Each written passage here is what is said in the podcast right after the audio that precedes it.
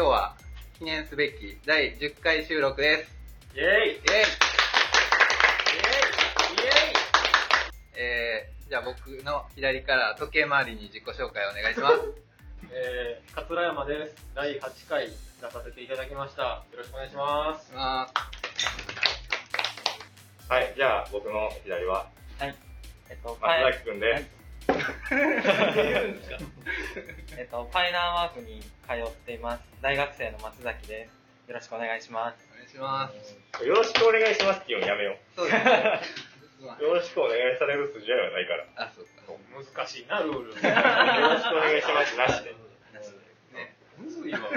言うやん。いやい言ってまうやん。絶対言うやん。や。じゃあ、次。はい、えー、職業言ってもいいんですか？もう言いたかったぞ。はい。農協の大西です。イェイイェイ農協。イェイ大西の友達の高野です。イェイイェイ友達農協の友達。えー、モロック仲間の仕事です。イェイイェイお願いします。あ、言ってた。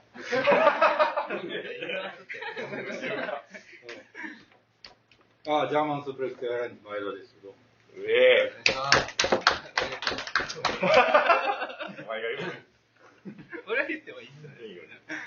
ファイナーワークでは、えっと、なんシルクスクリーンをいつもさせていただいてます、さとみです。うーん。お世話になってます。お世話になってます。ありがとうございます。えっと、若さと言います。5回の時に一緒にモルックをしました。いつもラジオ聞いてます。今日は生で聞けてすごい楽しみにしてるんで、よろしくお願いします。圧かける。も う緊張するわ。よろしくお願いしますって言いましたよ。お願いします。まあ、今日何の集まりかっていうと、岸本さんがの頭にハテナがいっぱいついてるんで、まあ、アマライフは上々だっていうラジオをしこしことやっておりまして、それの第9回が終わって、今回が第10回なんですよ。そうなのもう。そうなんですよ。で、その？第10回を、みんな聞いてるんですよね。あ、俺公園で録音したやつだけ？聞いた。あ、大体あそう。ありがとうございます。大体公園でやってる。大体公園でやってる。あ、そう。でその第10回を記念して、一回人に声をかけてみたらどうなるかっていうのをやってみようと思っただけなんで、特にみんなを読んだから何とかは考えてません。前田さんも聞いてるんですか？僕4回目まではしっかり聞いた。あ、ほんまですか？それは多田君がずっと僕にこう、今回新しいのできましたっていうのを送ってくれるから、それを開いててんけど、最近ないから。あいや、その、自転車後ろから押しとかないと、進まんやつ自かね発的にはで自発的な押し方が、じ自発的なそこの直の向かい方がようわからんなるほど。行き道が分かれへん。迷子にやっそうリンクだけ送ってもらったらそこから行くっていうのが僕のパターン。紹介してもらったら聞きますでも毎回楽しくあ4回まで聞かせてもらって。ありがとうございた。どうぞます。、若田さんの前までってことそう、田さんと前田さんの関係は、お客さんってことですまあ、なんか、そのイベントで一緒に。なった人で、はい。まあ面白い人なんですよ、めちゃくちゃ。はい。めっちゃハードル上げますね。いや、ほんまに。そうだって名前がジャーマンスープレックス。そうそうそう。エアラインってことは、航空ってこと？航空会社を作ろうと思ってて。へいやいや、そんですよ笑いながら言う怖い。作ろうと思って基本的に僕らアートコレクティブって言って、いろんな日本全国の美大を卒業した人たちが集まって、作家で出来上がったチームなんですけど、はいはいはい。でそのまあ本拠地を今尼崎に置いてて、で、まあ、僕が一応代表でやらせてもらってるんでまあ、そのアートの考え方を使って、まあ、社会のいろんな人たちとこういろんなつながってそこでちょっとずつちっちゃく起きた事業みたいなのを資本もどんどん貯めてって航空会社作れるぐらいまで大きくならへんかなっていうチーム。なるほど。お もろいやろがい。いや、面白いですね。アートの先に飛行機があるわけです。そう飛行機って分かりやすい目標をつけることでなんかアーティストってそもそもなんか分かりやすい目標をつけるのも苦手な仕そもそもその職業自体がよく分かってないだからその前になんか一個こう分かりやすい目標をうちのチームのメンバーにつけると、まあ、そこに向かいやすいかなと思って。わかりやすい目標なんですかね。航空会社がね。めちゃめちゃ分かりやすい目標。明確にそれをみんな、それ向かって頑張ってはる。そうですね。今のところはそんな感じか。へで全国に何人かいはる全国に6人。で今で所属サッカー6人かな、はいうん北海道から東京から、はい関西は実は僕一人なんで。すはい。で、その、前田さんが今、まあ、とあるアート作品を手掛けてはって、でそれでこう全国を回ってはるんやけど、でそれの、まあ、イベント風景を撮影してほしいって言って、はい。の僕の嫁に。カメラマンとして仕事をいただいたりしてる関係で、はい。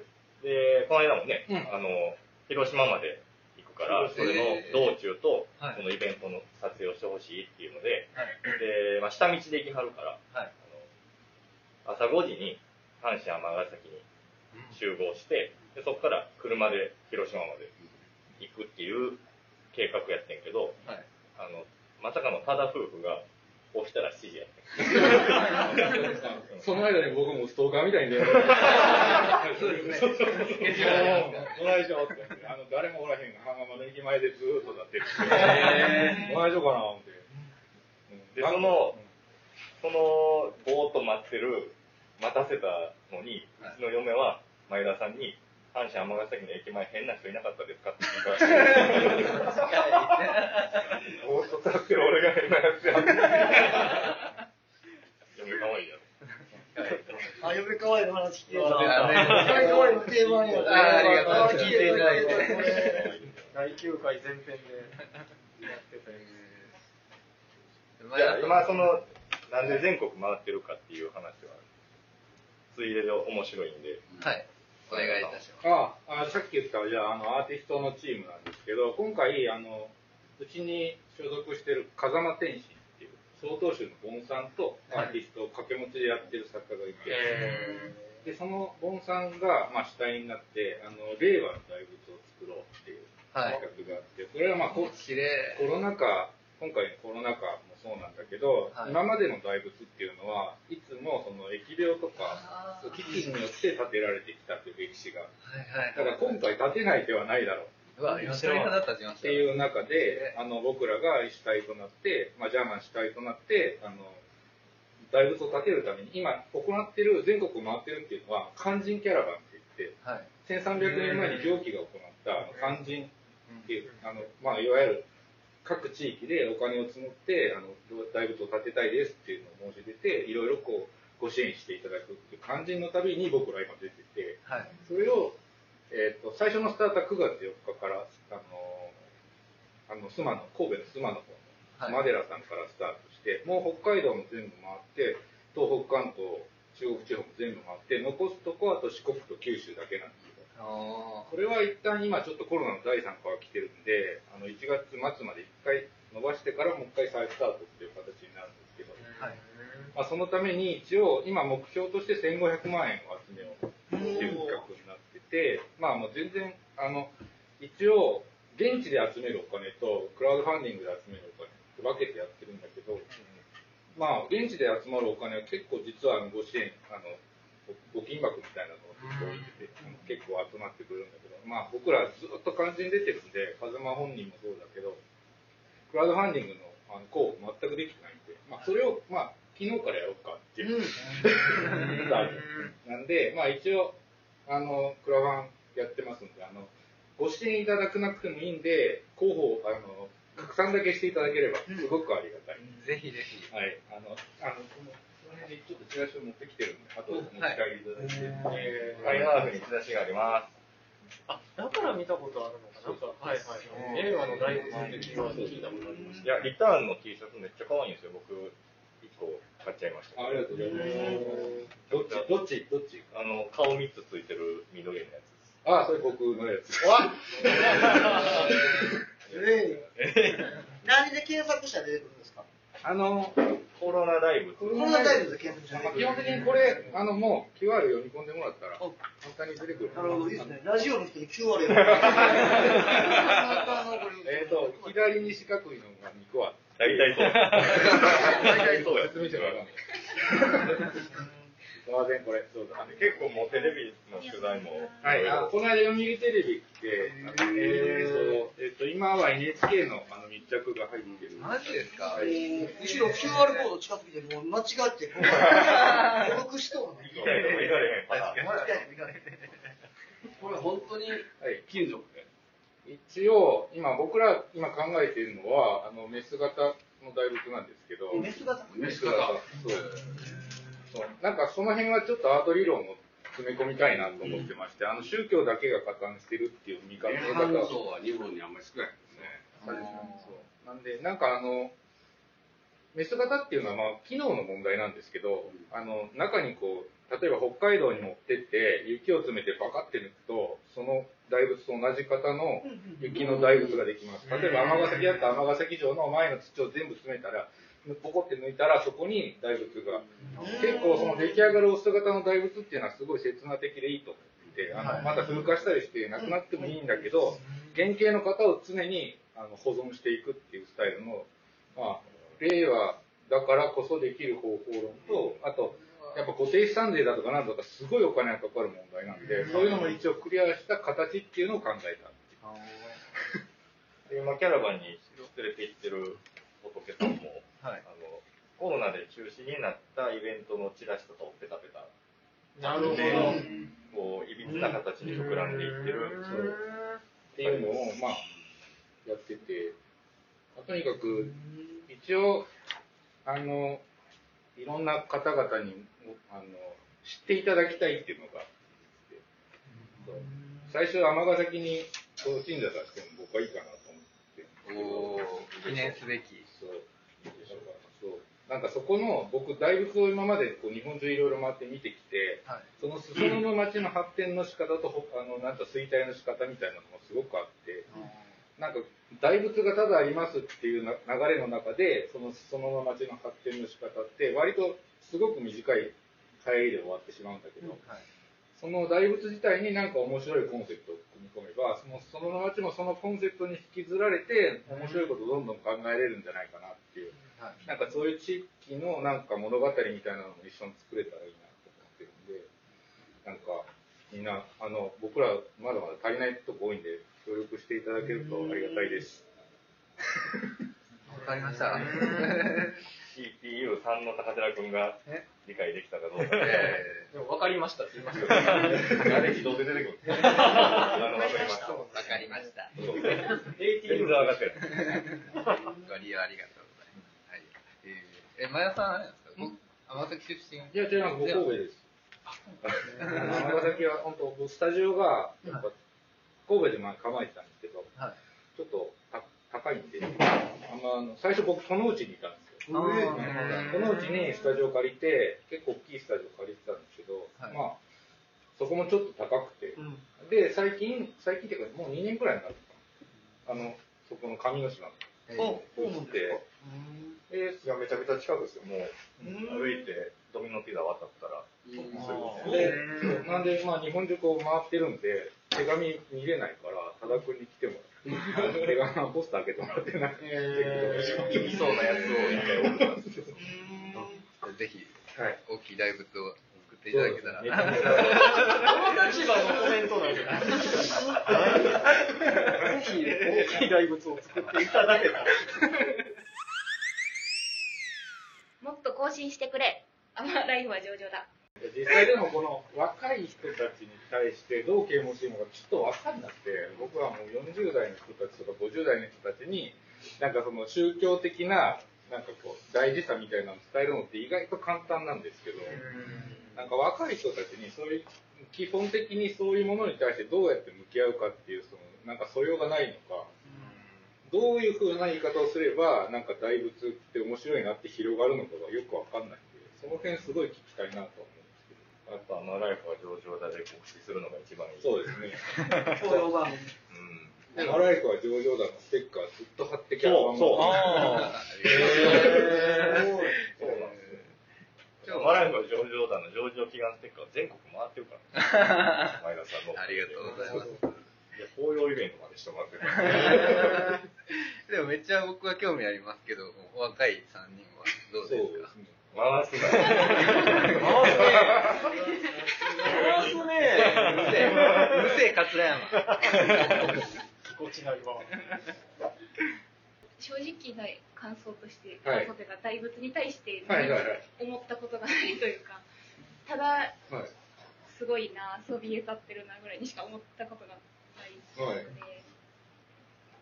なんでしょう。なんか今、その、SNS が流行ってて、ね。インス。タとかでみんなインスタ映えしに行ったりはいすると思うんですけど、はい。それでなんか目立ったら勉強しようと思うかなっていうか、なんかやっぱ寺とか行ったらうん。見て説明とか読んで面白いなって思うことあるので、そうそういう感じにしたら若い人もあなんかその最初の、はいその最初のイメージとして、はい。可愛いとか、はい。大きいなとか、なんかそういう単純なイメージをバッと打ち出すってことはい。が大事。変える。ば映える。映える。映える。あと寄ってくるのかなと。ミニ大仏めっちゃ可愛いですーミニ大仏結構売れるんですよ。えー。あこれぐらいのちっちゃいミニ大仏を作ってて、それが、あ、たまたま最初はマケットで制作したんですけど、あの、ちょっとなんかみんな可愛いって言ってくれるんで、いっぱい作ったらバンバン売れちゃって、まあそれも資金にはしてるんですけど、いや、嫁がミニ大仏が可愛いから欲しいって言って、あの、クラファンのリターンにあったかなんかでやろうと思って、指が止まってましたけど、金額見て。金額あまた、ただ知り合い関係に関しては、本当にその、あのキャラバンで販売してる、こ これの、ありがとうございます。これで。あ全部作ってるの僕なんで。何で作られるんですか、これ？一応、なんかシリコンの型に、はい。あのコンクリートを流し込んで、はい。固めてって、でそれの顔面をまあこういろんな色に塗って、はい。あとはあのコロナの記事だけじゃなくて、まあ、いろんな宗教の記事だったりとか、はい。い、ろんな、まあ、最近起きてる時事問題の記事とかを体中に貼り付けて、記事って新聞の新聞の記事とか雑誌の記事とか、はいはいはい。なんで最近は、その新宗教って言われてる、あの、いわゆる伝統仏教じゃない人たちが街角でこう配ってるじゃないですか。ああいうのを積極的に取りに行くっていう手が出てる なるほど。材料として取りそうそう材料として取りはいはいはい。英語とか書いてある英語とか書いてある意外と英語とか書いてあるんですね。どういうことですか高寺君だって、ティッシュ配りのティッシュも取りに行かれへん。あ そうそうそうそう。あれは綺麗なお姉さんやから。いや、その、コロナっていうのは、まあ、悪霊退散するために大仏を作るんですそう。で、僕らは退散って言葉は絶対使わなくて、退散はできないから。はうんきどっちかって言ったら、その、ウィズコロナの中でどう前向きに生きるかとか、新しい方法論をどう生み出せるかっていうはい。象徴にしたいなと思ってて。なるほど。確かになんか共存っていうイメージになりますよね、なんとなく。うんなんで、退散するぞって言ったら多分、すごい大嘘になるから。はい。確かに確かに。そうじゃなくてね、前を向くためのシンボルとして。なるほど。えー、めっちゃ面白いです。でも俺あれやな、コロナ大仏も面白いけど、はい。あの、姫路かどっかの、はいラブホ街の真ん中にぽっかり空いた土地にディズニーランドを誘致しようとしてる話も面白かった。それは、それは、はい。なんかうちがたまたま、あの、あの、ななんだろう、湘南の方で一個ホテルの中にアートワークを全部してくれって仕事を、今年の頭ぐらいに、はい。去年の終わりか今年の頭ぐらいにやって、それを知ってた時に、たまたまレセプションに来た姫路のホテルのオーナーの方がいて、面白いねってなって、で、うちになんか、すごい広い土地があると。はい。1000坪ぐらいの土地がある。それをどうしていいか分かんないんだって言われて、じゃあ本気でそこにディズニーを誘致するっていうプロジェクトを組みませんっていう。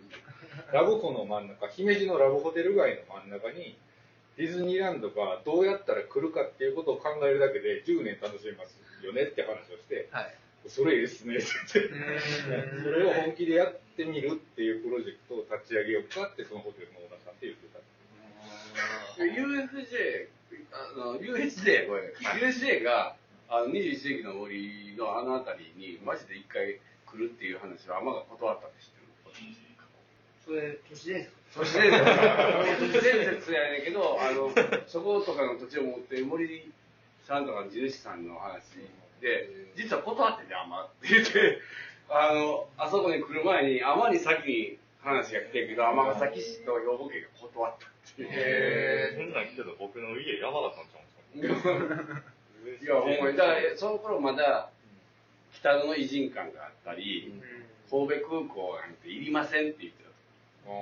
その時に USJ が、その、どうか関西の土地を探してて、ちょうどその頃、あの工場自体が開くっていうことになって、いやいやいや、そんなわけのわからないこと言いませんよって言って、尼崎断った。アホやな、まあ。いや、アホですよ。も ったいないですね。もったいない話ですね。えーでもまあまあ、えーそうですけど、ちょっとでもこれ出来上がって最終どこに置くかっていうのは全く決まってない。最初どこに行くかっていうのを決めないっていうプロジェクトのスタートが始めたんですよ。要は、あの、さっきも言ったように、そのメス型の形っていうのは移動もできる形なんですよね。その移動もできて、いろんなところにこう姿を配置できるんですよね。要はこれってイメージとして、あの、ウイルスを追いかけていくっていうイメージをなんか作れたらいいな。10メーター級なんです10メーター級です。どうやって移動す10るメーターああのね、分割できるように今設計してるんですよ。いわゆる分割できるように設計してて、組み込めるような設計にもなってて、4.6メーター超えると車走られへんから、そうなんですよね。10メーターって3分割ぐらいです。うん、4.6メーター。あの、なんか上録サイズって言って、あの、大仏のミニマムサイズって4.8メーターなんですよ。なんかお釈迦さんの身長らしいんですよ。日本の大仏ってそれを倍掛け倍掛けしていった大きさでどあの大きさを決めてるのが基本らしいですね。なんでこれはだから上録の2倍のサイズを目標としてて、その保管しとくとこはどこなんですか、その型を。あ型を保管しておくとこは最終的にはどっかその場所を決めて安置させるその姫路の千坪のとこ置いといたらダメなんです。そこは断られたんです。よ 実は姫路の自治体が姫路の自治体、まあ、いわゆるそこの自治体の方とあるいはそのホテルのオーナーの方といろいろこう相談はしてくれはったんですけど、ここに大仏できるの気持ち悪いみたいな話が盛り上がって、やっぱなんか僕はラブホテルと,、えー、と大仏っておもろいコラボレーションやなって思ったんですけど、もう結構話題になるんちゃうかなと思ったんですけど、やっぱさっきの USJ の話だってあーうん。まあどん得体の知れない得体の知れないもんがそこにドンと来て、なんやってなるのはちょっと怖いみたいなのがなるほどあったって大仏の置く場所は決めている、ああるんですか？なんか候補というか。今ですか、はい。今一応候補はあって、まあ、全国回ってる上で、あのここに置いた方がいいんじゃないかとかいう意見とかもすごくあったんで、はい。一応なんか置いてもいいよとか置いてくださいみたいな流れはあるんだけどその中で、まあ、どこに決めるかはまだちょっと決まってなくてもちろん枠があって、そこに砂とかいろんなものを流し込んで、使って取った大仏、10メーターの大仏ができて、で、雨が降ったら突然的にちょっと壊れ始めて。そう壊れ始めていうイメージ。そうですね。で一番最初はまあとりあえずあのうちのそのボンさんが北海道の人で、まあ雪祭りに合わせて一個作ってっていうのもまあ考えてたりとか、まあ、してて。まあ、最近なんかあの、万博の、じあの、何でしたっけ、えー太陽とはい。赤く光ってるのを見て、あ、これって、まあ言ったら大仏っぽいなって思ったんですよ。なんか、その、言うたら、あるアーティスト、まあ、あの、岡本太郎が作った、その、ものやけど、なんか僕らそんな風に見てる感じない。子供の頃からそのたまたまあって、っていうような、そこの周りになんか広場があってみんな盛り上がってて、みたいな。で、アトラクションがあってて、その、あの、昔って寺とか神社って、遊園地みたいな、その、まあ、特に神社はそういう風な形で使われたよね。あの、まあ言ったら USJ みたいに、ちょっとあそこの神社子供と行って楽しんでこようかみたいな、で、そこ行くと、あの、えーまあ歌舞伎の原型みたいなのがやってたり、するような形やったから、だからそういうのも、なんか太陽の塔をみたいな形で、それがどこでもあるっていうのは面白いかもしれないね。そうなんかその話もすごいなんか思ってて、なんかその、まあ、太陽の塔ももちろんそういうイメージだったりするんですけど、あの今なんか大仏を求める層っていうのが一定数いて、でその中で今大仏の代わりとして崇めているものがあって、それがガンダムらしいんですよね。東京の方で言うと。なんか一応なんかやっぱり大仏みたいなものがあって、この疫病が流行った中で、なんかとりあえずあるでしょ流れの中で、まあ、ガンダムを一応大仏に見立てて祀ってるみたいな動きがあったりはするのは事実です。ただ、あの、関西の方であの、あの、淡路の観音様が取り壊されることになって、で、修復できない、それか維持できないですね。で、あの、バブルの時代に民間人が建てて、あの、裏になんかその、なんていうのお寺さんの保護とかがないんで、まあ、信仰としてはもう外されちゃったんでしょうがないんですけど、まあ、ああいうのがある中で、なんか、最初の頃はすごい、だから関西にどうこうするっていうのは、すごいなんか僕らの中で、あの、関西でちょっと、まあもちろん僕も神戸の方なんで、難しいんじゃないかとか、話もあって、まあだったら、あの、一回外れた信仰をもう一回その大仏に、あの、込めるような方法論で大仏立ってもいいんじゃないかって言って、あの、取れた首を組み直して、再進行させるみたいな方法論も考えたんですけど、なんかそれだとまあやっぱりちょっと、まあ、げ実現が難しいから。まあでもなんか、式年遷宮みたいに、壊れ始めたらまた20年でもう一回砂で作るとか、面白いかもしれないですね。そうもう壊れるのは、作ってしまうと管理するのにめっちゃ金かかるから、壊れていくことが前提で作るっていうのは面白い。このままやったら、甘大仏は上々だになるぞ。やります、やります。一歩上がったらええんか。あなたが盛り上がって聞いてるわ。めっちゃ聞いてる人やわ。いや、マヤさんはもう別で呼ぼう。いや、僕ね、めちゃくちゃ興味あるんで、ぜひちょっとまたゲストでありがとうございさせていただいて。ありがとうございます。面白い。僕も結構あの、音楽やりますし。乗っかるやん。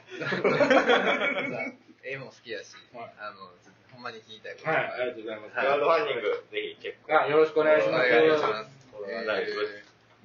そんなところで、はい。高寺君。もういっちゃいますか？え、わからんけどい。やいや、だから、なんか、なんかもっとさ、このアマライフのこのはい。回良かったよな、みたいな話を俺期待しててさ。ああ、それなんかどういう、みんなが、そうニーズがちょっとまだわからないというか、もうしたい話したいんちゃいます？なんか、俺したい話やったら、もうめっちゃ、ちょっと哲学的な話とかもしたりして。何それ？そんな内容なかったでしょえ、でも、この間若狭さんに俺バリ哲学的な褒められ方してて、どういうこと？なんかアマライフ聞いてくれてんねんけど、はい。はい。なんでこいつらはギャラもなければ、はい。あの、何の得もないラジオの終わり際に、次のことを心配してんねやろうっていうのがわからんと。で、なんでそれを俺が聞いてんのかもわからんと。冷静に我に返ったらゾッとするっていう、あすごいお褒めの哲学的な言い回しのお褒めの言葉をいただいたんですあ。なんか意義がほんまにどこにもないですからね。けど、いいよ、嫌がるしな。そうそうそう。聞いて始めると。ゆるい感じがいいと思います。アマライフ。みんな、どういうタイミングで聞いてくれてるんですか、アマライフ。車の中で、あのなんか、つないで。それ僕ら、僕も同じ、あの、あの、僕自動僕らの中で自動自動的に僕らの中で配信やっぱいるね。ああ、来た来た。なるほど。家チェックしてないもんいやね。、俺も入り方がわからへん。営業努力です。確かに。わかりました。はい。わかりました。メーリングリストも確かに、わざわざ検索してね、聞くもんでもないですからね。俺、あの、ステイホーム？あの家で仕事する時とかに聞くと、すごい仕事はかどるんよで、あと、パイナワーフに来て、パイナワーフで、めっちゃ珍しいんやけど、多田さんがすごい忙しそうに、奥のキッチン入ってて、ここなんて普通さ、飯食いに来てるわけじゃなくて、おしゃべりしてに来てるだけやん。えで、相手してくれへん時に、一人で聞いて、多田さんと喋ってる気持ちに入る。